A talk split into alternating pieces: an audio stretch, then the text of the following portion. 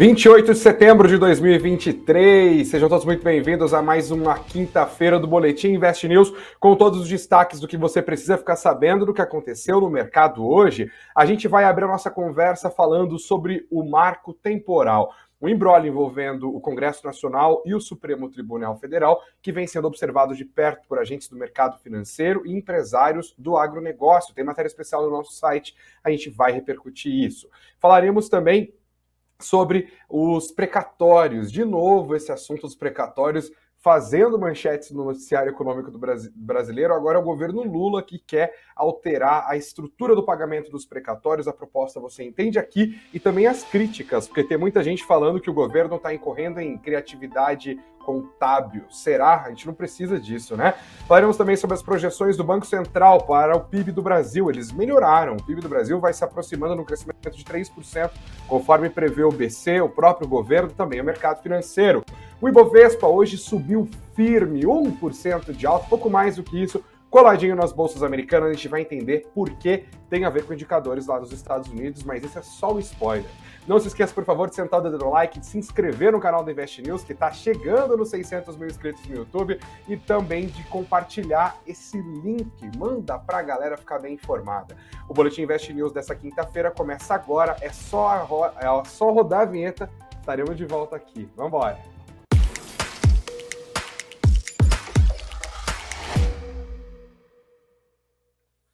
Começamos a nossa conversa desta quinta-feira falando sobre o marco temporal. Tem uma matéria mais do que especial no site do Invest News. É só acessar investnews.com.br, investnews.com.br.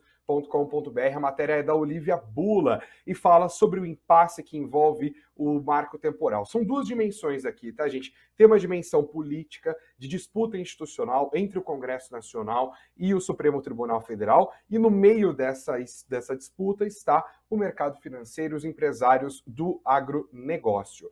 Vamos entender um pouquinho sobre isso? Então, está aqui da matéria da Olivia. Bom, marco temporal é mais um marco que a gente tem que prestar atenção aqui, né? Tem o marco fiscal, tem o marco temporal. E por que, que ele é um marco temporal? Do que ele está falando? Ele está falando da demarcação de terras indígenas no Brasil. E a disputa em torno desse tema tem trazido algumas incertezas, inseguranças ao agronegócio é, brasileiro. Lembrando que o mercado financeiro tem cada vez mais olhado para o agronegócio, tendo se tornado um importante financiador desse setor, e muitos analistas especialistas projetam que a participação do mercado de capitais no financiamento do agronegócio do Brasil vai continuar a crescer, dado inclusive as limitações orçamentárias do governo, que é responsável ali pelo Plano Safra, que é um dos grandes financiadores. Tem os bancos também operando nesse setor, mas sempre com alguma limitação, isso já é um pouco histórico, agora o mercado financeiro já tem as suas, as suas ferramentas, algumas mais antigas, como a LCA, né, as letras ali do agronegócio, mas também nós temos os CRAS e os fundos que têm CRAS lá dentro, que são títulos do agronegócio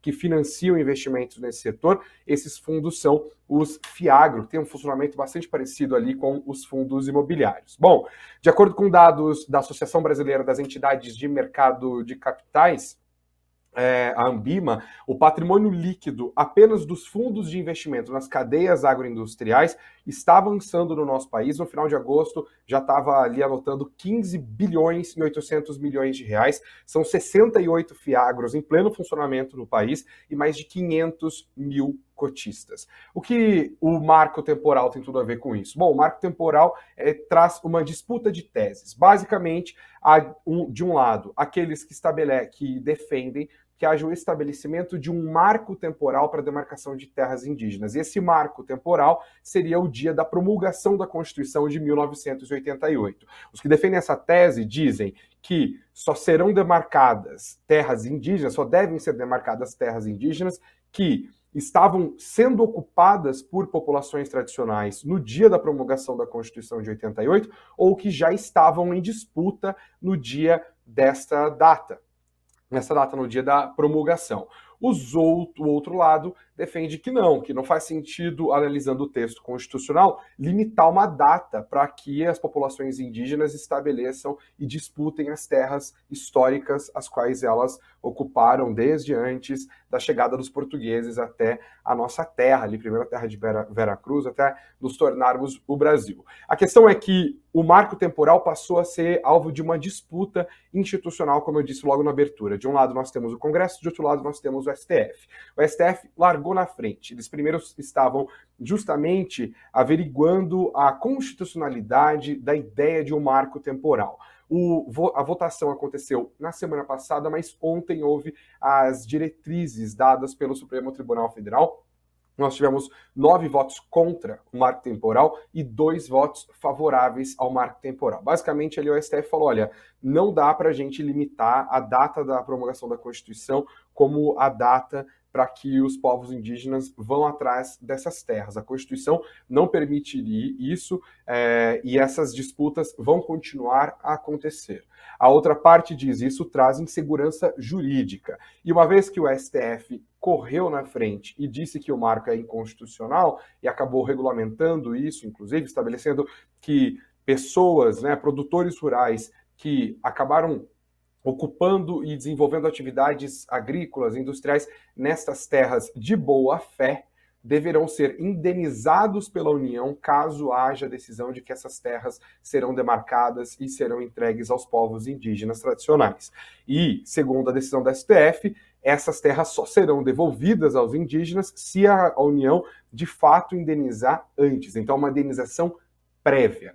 Aí o Senado Federal, que é grande parte controlado pelo lobby do agronegócio do Brasil, lembrando que a gente está falando aqui de uma ação jurídica no, no Senado, mas a frente parlamentar da agropecuária tem uma atuação também muito forte na Câmara dos Deputados, talvez seja a comissão, ali, a frente parlamentar mais bem organizada da nossa política. E a resposta veio nas mãos do Senado Federal. Ontem, eles votaram e aprovaram um projeto de lei que estabelece o marco temporal nos termos que eu já expliquei aqui. Portanto, do ponto de vista legislativo, o Congresso Nacional já se pronunciou e esse PL vai agora à sanção do presidente Luiz Inácio Lula da Silva.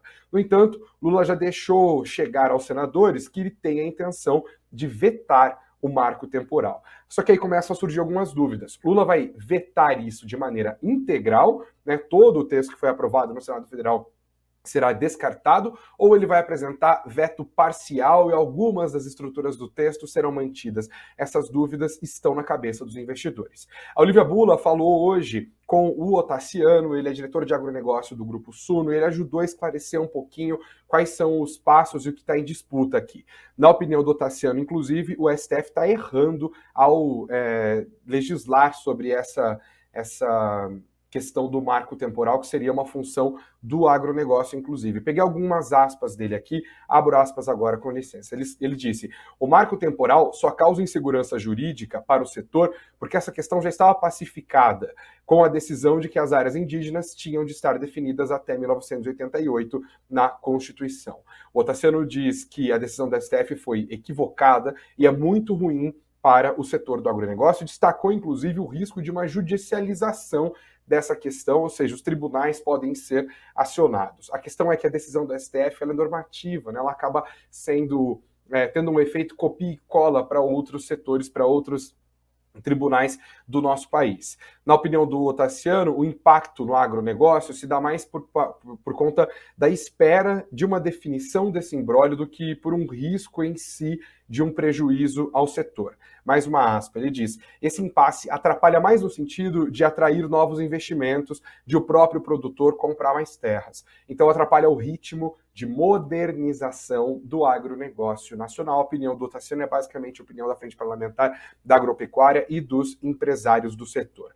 E quando a gente fala do financiamento do mercado financeiro ao agronegócio, na avaliação do Tassiano, isso não causa um impacto imediato. O impacto, se houver, ele será pequeno, porque os fiagros os LCAs e também os CRAs são ligados à oferta de crédito para investimento na produção do agronegócio brasileiro, e isso não deve ser interrompido, não é alterado pelo embrolho envolvendo o marco temporal. Portanto, não há risco também de aumento de inadimplência no curto prazo. Mas, claro, existe esse temor todo. Basicamente, o agronegócio diz: olha, não existe uma estabilidade jurídica no nosso país e essa disputa toda acaba deixando investidores ainda mais acautelados. É bom lembrar né, que a gente está falando aqui do setor que mais cresce em produtividade no nosso país, que viu o seu PIB subindo muito além do que os especialistas esperavam, tanto no primeiro trimestre desse ano quanto no segundo trimestre. Né? O agronegócio é uma das forças da nossa economia, enquanto a indústria vai balançando, o setor de, de serviços também tem dificuldades de avançar.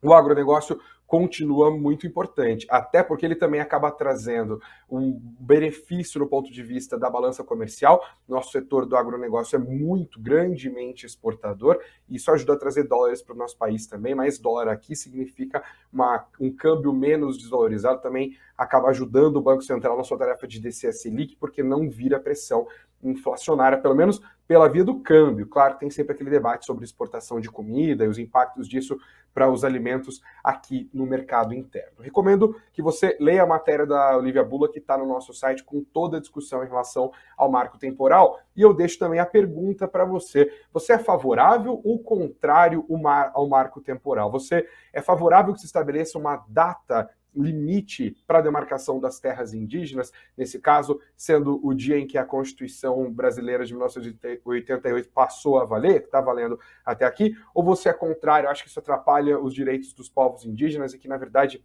devemos continuar mais ou menos como estamos. Deixa aqui por sua opinião, sempre respeitosa para conseguir ler os comentários, hein? Sem palavrão, sem nada. Eu sei que o assunto é polêmico. Vamos construindo junto o noticiário em torno disso. Eu já vou falar um pouquinho mais sobre outros embrólios que envolvem a política brasileira, mas antes vamos aos números do fechamento do mercado. O Bitcoin hoje deu uma disparada, tá? 2,88%, ele subia por volta das 17 horas e 30 minutos desta quinta-feira, 27.102 dólares, voltou para o nível dos 107 mil. O dólar caiu um pouco vários dias avançando e ter ido além do cima do nível dos cinco reais, caiu bem pouquinho hoje, mas permaneceu nessa faixa, tá? Uma queda de 0,16% levou a moeda americana para os quatro centavos no arredondado, porque é 0,399.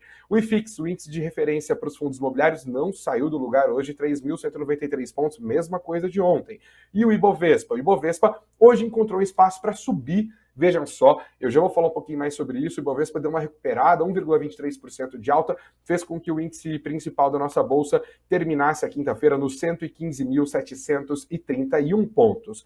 As ações que mais caíram são Natura, queda de quase 3%, Prio 2,19%, 3R Petróleo 0,92%. As ações que mais avançaram são CVC, decolou 7,29%, os papéis do Açaí também 5,35% e também os papéis da Arezo avançaram hoje, fechando ali é, o dia de de alta, de otimismo do nosso Ibovespa. O que, que rolou com o Ibovespa, hein, gente? Olha, de novo, Estados Unidos. Hoje era um dia muito ansiado pelos investidores, porque houve a divulgação de números do PIB americano e também da, dos pedidos de auxílio-desemprego. São dois indicadores importantes para o mercado entender a quantas anda a atividade econômica dos Estados Unidos, e isso tem impacto, ou pode ter impacto, nas decisões do Banco Central dos Estados Unidos em relação ao futuro dos juros naquela que é a maior economia do mundo. E a questão é, os números do PIB e também os números dos pedidos de auxílio-desemprego vieram abaixo do que os economistas estavam esperando. E aí, de novo, aquela novela, né? Alguns indicadores apontam para atividade aquecida, outros indicadores apontam para perda da atividade nos Estados Unidos. Hoje, os indicadores apontaram para perda da atividade, embora isso não tenha sido suficiente para fazer com que as apostas em termos de futuro dos juros nos Estados Unidos sejam, tenham sido completamente alteradas, houve a abertura de um espaço para queda nos rendimentos dos treasuries e para alguma recuperação nas bolsas gringas. Isso também acabou ajudando o Ibovespa, aquele clima de aversão a riscos que nós vimos nos pregões anteriores, vimos até ontem, inclusive mesmo com o Ibovespa tendo uma pequena alta, acabou se perdendo um pouco de força hoje, houve algum otimismo, as bolsas americanas subiram, o Ibovespa foi junto, acabou subindo mais de 1%. Ajudado também por alta das commodities, com destaque para o minério hoje. Isso acabou fazendo efeito nas ações da Vale, cujos papéis subiram mais de 1,5% hoje. Os papéis da Vale terminaram o dia valendo R$ 66,70 cada um deles. Eu já vou falar um pouco sobre a treta dos precatórios, sobre as previsões do Banco Central para o PIB do nosso país, também sobre anúncios feitos pela Meta e outro anúncio de investimentos feito pelo IRB Brasil. Mas antes, deixa eu parar aqui e pedir para você sentar o like, se inscrever aqui no nosso canal e deixar os comentários aqui também. Muito obrigado a Nancy Utida, que nos acompanha como sempre todos os dias aqui, o Mequias Fogaça também, a Rosa Maria, é, diz que a temperatura não ajuda nesse Goiás. Está calor ainda aí, Maria? Graças a Deus, São Paulo deu uma virada. O Sigefredo deixa nos comentários dele, a Karina também cumprimentando a galera, o Alexandre Ferreira também. Deixa eu ver se tem alguma questão é, importante. Ah, a Karina falou: essa história do marco temporal, inclusive, e os fiagros surgiu numa sugestão, um pedido de pauta aqui nos comentários do Boletim Invest News. Então, se você quer saber um pouco mais sobre o assunto do seu interesse, está faltando aqui, deixa o um comentário, a gente está super atento às suas sugestões, tá? Boa noite também a Ládia Paranhos, ao Fabinho Silva, o Rogério Costa disse aqui: ó, o Brasil já virou um país sem regras claras para fazer qualquer investimento no Brasil e sair de carro com os olhos fechados? Não entendi isso aí de carro, mas eu vou até a parte do sem regras claras para fazer qualquer investimento no Brasil. Obrigado, Rogério, pela sua participação aqui. O Peter Lynch diz que até o passado é incerto no nosso país. É o Peter Lynch de verdade? Você está aí? Está junto com a gente? Temos também o Felipe Gabriel dizendo que a decisão do STF é absurda, que o STF está interferindo em outros poderes e que isso precisa ser combatido. O Peter Lynch falou que o STF é uma Câmara dos Deputados da Shopee. A Rosa Maria falou que ela nem sabe onde está, porque o calor está para marata. Marata? Para matar? Calor de matar? É isso? Gente, que eu não estou entendendo o que vocês estão escrevendo aqui, não estou entendendo, não. O Ivan Lopes falou que o marco temporal é um absurdo, que a população indígena é de pouco mais de um milhão de pessoas e tem 14% do território nacional para que querem mais terras disso, Ivan. Obrigado, Ivan, pela sua participação. William Ferreira junto conosco também, dizendo que estou voando aqui no Invest News. Obrigado, William, pela sua participação, pelo seu carinho. Vamos seguir então, gente. A gente vira a página agora para falar um pouquinho mais sobre precatórios e contabilidade criativa. É a apuração da Tatiana Santiago, que também está aqui no investnews.com.br, investnews.com.br.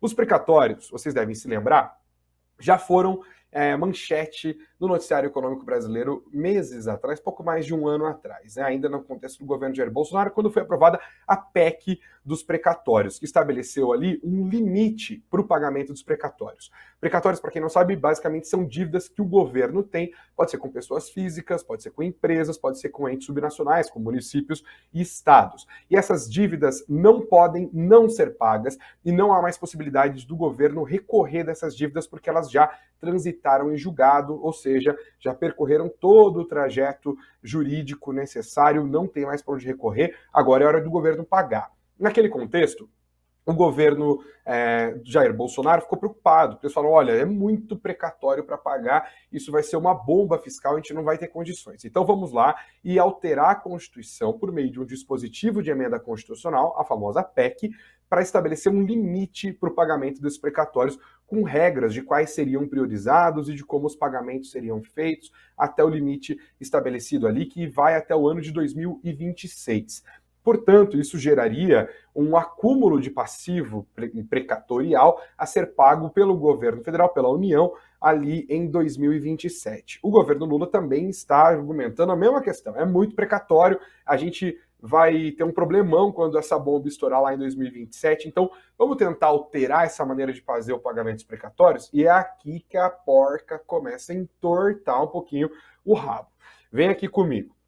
A ideia do governo que está sendo feita por meio do Judiciário, de novo, o Supremo Tribunal Federal sendo acionado, nesse caso pelo governo via Advocacia Geral da União, a AGU, tenta derrubar o limite do pagamento dos precatórios criado durante o governo de Jair Bolsonaro. A ideia é quitar todo o passivo da dívida, que está estimado em 95 bilhões de reais, por meio da emissão de crédito extraordinário já em 2024. É, então, eles pedem inconstitucionalidade da PEC dos precatórios e também, e aqui que é a porca entorta o rabo de novo, que é a segunda entortada, que é onde está deixando os analistas, os contadores, especialmente, bastante preocupados, que é, além de alterar essa regra e gerar um crédito extraordinário para pagar, eles querem que esse pagamento seja alterado. a classificação das despesas seja mudada. A ideia é colocar o principal das despesas como despesa primária, o principal da dívida. Então, há um precatório de 500 milhões de reais para o município de é, Santa Rita no Passa Quatro, esse, essa grana, esses 500 milhões de reais, estariam sujeitos às regras fiscais. Nesse caso, o marco do saneamento, que é a regra agora que está valendo depois que o teto de gastos foi derrubado. Marco do saneamento já do governo Lula. E as despesas financeiras, os juros que correm, a correção monetária, juros mora e tal, dentro dessa grana que não foi paga, e a gente está falando de muitos juros, porque vários desses precatórios estão rodando ali ó, há dezenas de anos, inclusive, essa grana com os juros seria contabilizada como despesa financeira. Ela iria para a mesma classificação que hoje vai o serviço da dívida, como dizem os economistas. Né? Quando a gente está falando da relação dívida-PIB do nosso país, significa que a gente rola a dívida. A gente não pega o dinheiro do imposto que você pagou e paga a dívida é, do, do país com ela. Não. Até porque a gente está gerando déficit, a gente não tem nem capacidade de fazer isso. A gente está arrecadando menos do que a gente está gastando. Então, o que, que a gente faz? A gente emite novos papéis, a gente gera novas dívidas. E essas novas dívidas que são usadas para pagar as dívidas anteriores são a rolagem da dívida. O que é o serviço da dívida? O serviço é justamente os juros que se paga para fazer com que essa dívida seja rolada. Então eu tenho um título aqui, eu tenho um bilhão de reais de título que está vencendo esse mês, eu não tenho dinheiro em caixa para fazer isso, não vou pegar dinheiro dos impostos para fazer isso, eu vou ter que gerar um outro título de um bilhão de reais para pagar essa dívida anterior. Só que, claro, quando eu emito dívida, renda fixa, eu pago juros sobre esse papel. Então, os juros, o custo de rolar essa dívida é o tal do serviço da dívida. E isso não está sujeito ao teto de gastos dentro desse novo marco fiscal, não está sujeito a essa regra. Eles querem colocar os juros dos precatórios dentro dessa asinha, dessa classificação contábil. E aí os investidores começam a ficar bastante preocupados. Especialistas ouvidos pela reportagem do Invest News dizem que há riscos na medida. Nós ouvimos, por exemplo, o Haroldo Monteiro, ele é professor de economia do IBMEC do Rio de Janeiro, e ele diz que essa manobra pode ser considerada uma reedição da pedalada fiscal, lembra do governo de Rousseff? Já que o governo tira da despesa primária os juros e correção monetária e passa a considerar somente o principal do pagamento dos precatórios como despesa primária. Vamos ler as aspas do professor Haroldo? Ele diz o seguinte: o governo alega que essa dívida explodiria até 2027, seriam cerca de 250 bilhões de reais. Então, ele faz isso desta forma para que se torne mais transparente, ou seja, ele está escrevendo o argumento do governo. Mas, por outro lado, ele faz uma maquiagem, desconsiderando o pagamento desses juros da despesa primária, ou seja, ele esconde parte do pagamento desses juros. É uma contabilidade criativa do governo.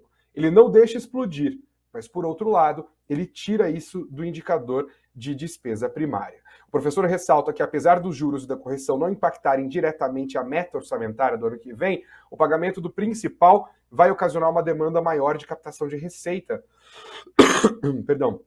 Para pagar esses valores. Isso justamente no momento em que o governo está tentando elevar a arrecadação para cumprir as metas estabelecidas pelo novo arcabouço fiscal apresentado pelo próprio governo, porque o Brasil não é para amadores. A Jéssica Mota, ela é advogada e diretora de desenvolvimento de negócios da Blocks. Nós também ouvimos ela, vamos ver o que ela opinou? Está no nosso site a matéria, tá? Com todas as aspas. Ela disse: a ideia do governo é tentar estacionar a bola de neve que foi empurrada da gestão anterior com a chamada PEC dos precatórios, também chamada de PEC dos calotes, antecipando a liquidação do estoque represado, que está estimado para ser 95 bilhões, mas que poderia chegar a 250 bilhões de reais. Ela diz que, ao quitar o estoque da, por, da dívida por meio de crédito extraordinário, parte destes gastos poderão ser utilizados para outros fins, permitindo com isso uma política ainda mais expansionista, ou seja, o governo gastando mais, impactando positivamente nas projeções de subida de PIB. É isso que o governo quer, ela está explicando que o governo quer. O Cassiano Menck, também é advogado, coordenador da área de direito tributário do Silvério Advogados, avalia a proposta como positiva na avaliação dele, porque aumenta a confiança do atual governo. Olha só como nós temos diferentes argumentos aqui. Ele disse: é positivo no que se refere ao aspecto de governo começar a pagar agora, porque um Estado que não paga suas dívidas semeia descredibilidade e desconfiança. E é isso que temos de tentar banir do Brasil. Por outro lado, não acho correto, ou seja, tem ressalva, o fato de dizer que os juros não são integrantes das despesas primárias para fins de limitação de gastos, para que sejam incluídos no limite de gastos que foi estabelecido pela legislação recentemente criada. Ou seja, o governo criou uma legislação, demorou um tempão para aprovar a legislação, ela nem começou a surtir os efeitos ainda. Os desafios trazidos por essa legislação continuam pesando nos meus e nos seus investimentos, porque isso está ajudando a fazer com que o Bovespa vá caminhando de lado. Todos os analistas apontam isso, faz parte do risco fiscal. E aí o governo, para não alterar o marco, está tentando fazer outras alteraçõezinhas para fazer com que a meta de fazer com que receitas e despesas sejam igualadas no fim do ano que vem, de fato, seja cumprida. Tá? Vamos ver agora o que, que o STF vai decidir a respeito disso. O STF cada vez mais com todo o poder na República Federativa do Brasil. Viramos a página, mais um destaque de hoje. Muito boas essas matérias, né? Tanto da Olivia quanto da Tatiana, você encontra no nosso site. Viramos agora para falar um pouquinho mais sobre o Banco Central do Brasil. Hoje o Banco Central divulgou o relatório trimestral de inflação, o RTI, é um documento muito importante, que, como o próprio nome diz, é divulgado a cada três, mestre, me, três trimestres e três tigres tristes num prato de trigo. Três tigres tristes num prato de trigo. Ah, agora eu não vou falar mais rápido que isso, não.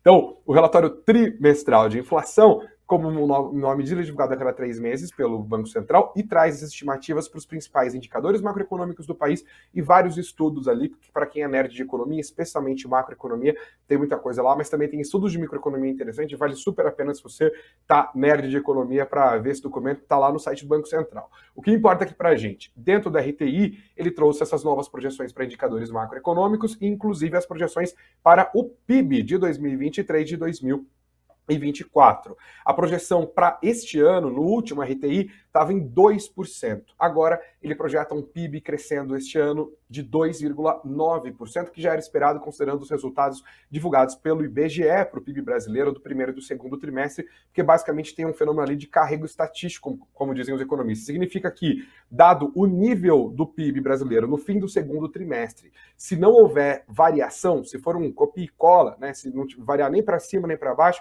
ou seja, crescimento zero no terceiro TRI, crescimento zero no quarto trimestre, a gente já entregaria praticamente um PIB de 3%. Então, 2,9% é mais ou menos ali, ah, vai ter uma pequena variação para baixo, uma pequena variação para cima. E a projeção para o PIB do ano que vem do Banco Central é também de um crescimento de 1,8%. O Ministério da Fazenda, o governo federal, acredita que o PIB do Brasil vai crescer 3,2% nesse ano e 2,3% no ano que vem. Portanto, projeções mais otimistas, tanto que as do Banco Central quanto as do mercado, que são aferidas ali pelo Boletim Focus, divulgado todas as segundas-feiras pelo Bacen.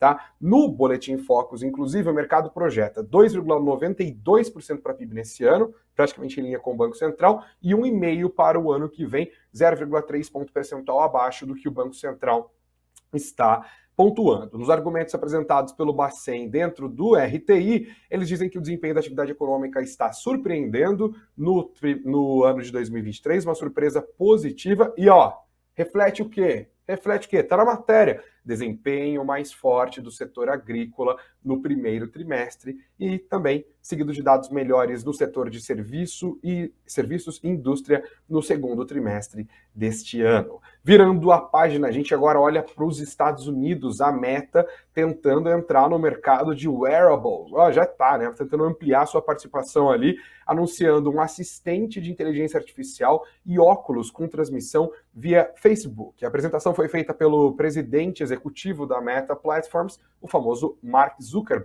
Ele lançou dois produtos de inteligência artificial para os seus consumidores, que inclui robôs que criam imagens fotorrealistas, óculos inteligentes da Ray-Ban ou Ray-Ban. Ó, de novo, Karina, a gente fala sobre a história da Shai, Xin, Leroy Merlin, Leroy Merlin.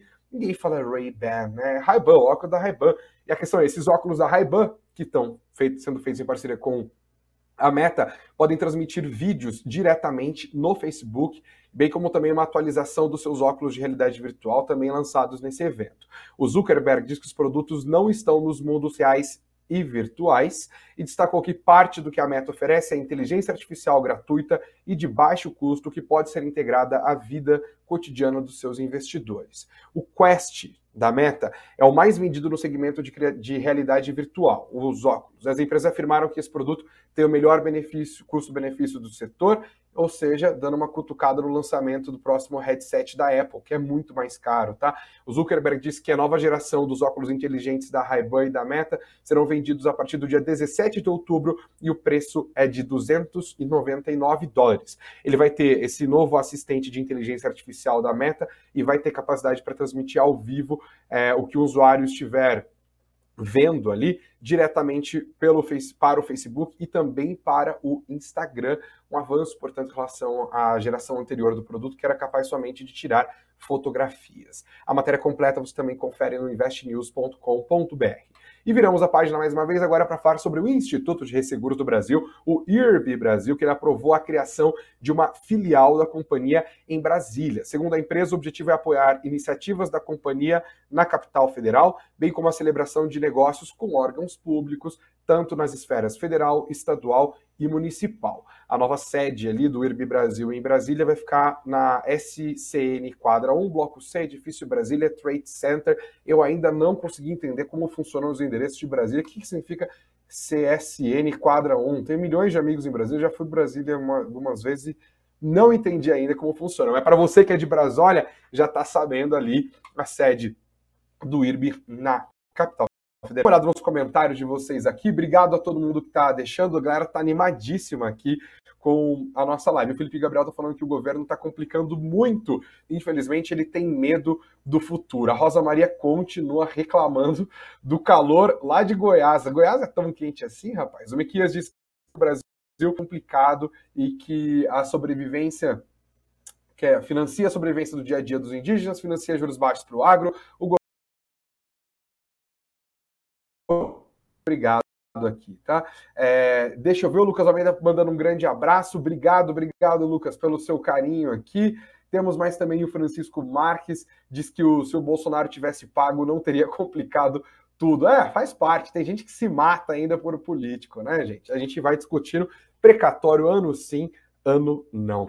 Obrigado a todos vocês pela audiência. Não se esqueçam, por favor, de sentar o dedo no like, de se inscrever no canal do Investindo, de compartilhar esse link, de deixar suas impressões, suas avaliações e também as suas sugestões nos comentários. Esteja você ao vivo aqui ou nos assistindo no YouTube em outros momentos. Obrigado também a você que nos acompanha pelas plataformas de áudio e também por meio da sua Alexa. A sexta-feira vem que vem, graças a Deus. Aqui estaremos, estaremos amanhã, se Deus quiser, às 18 horas e 30 minutos. Beijos aos de beijos, abraços aos de abraços, muito dinheiro no bolso e que venha sexta-feira. Falou!